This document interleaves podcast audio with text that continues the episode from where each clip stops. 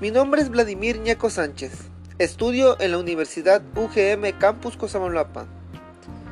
En esta hora hablaremos de un tema muy importante para identificar las características generales que comprende el test de Frosting y Filo, con la finalidad de adquirir los conocimientos necesarios para su aplicación. Comenzaremos a hablar del test de Frosting. ¿Qué es el test de Frosting?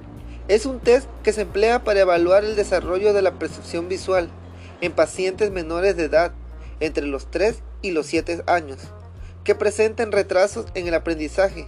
Esto debido a que los resultados obtenidos del test indican el grado de madurez perceptiva que tienen los niños de acuerdo a su edad. ¿Qué evalúa el test de Frosting? Básicamente el test mide el grado de madurez perceptiva de los menores de edad y para ello hace una medida independiente de cada uno de los siguientes aspectos. Coordinación motora de los ojos, que es la capacidad que tiene el menor para trazar o formar figuras según lo que ve o lo que se le indique que se haga. El designamiento de figura dice que es la capacidad que tiene el menor para distinguir los rasgos de una figura en tamaño y texturas diversas.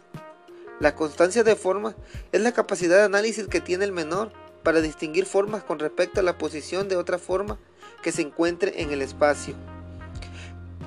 La percepción de posiciones en el espacio dice que es la capacidad que tiene el menor para determinar cada una figura en diferentes posiciones.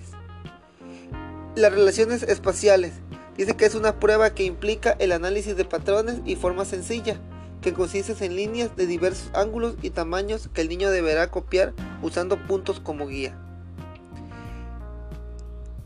Este test consiste en que el niño recibe lápices y crayones, un libro de figuras y luego un especialista irá dando las instrucciones para realizar cada subprueba.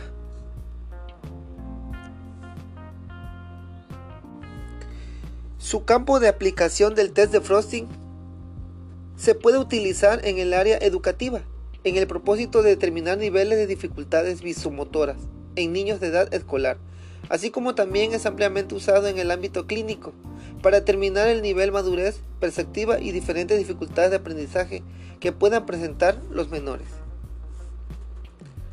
Por otro lado, el test ABC de Lorento Filo, así como su nombre aparece relacionado con la lectura, y sí, es, pero no son pruebas de saber leer, sino son pruebas para saber que va a tener pocos problemas para aprender a leer. Este ABC consta de 8 pruebas diseñadas para evaluar las habilidades básicas para aprender a leer, que es dibujo de figuras, reproducción de diseños, evocación de relatos, cortar un diseño, memoria figurativa, evocación de palabras, repetición de palabras y por último ejercicio de, de punteado. El test ABC de maduración para el aprendizaje de la, de la lectoescritura permite diagnosticar en los niños o niñas un conjunto de capacidades necesarias para el aprendizaje de la lectura y escritura, que necesitan cierto nivel de madurez general a nivel de comportamiento o mejor dicho, de una disponibilidad de capacidades. Muchas gracias.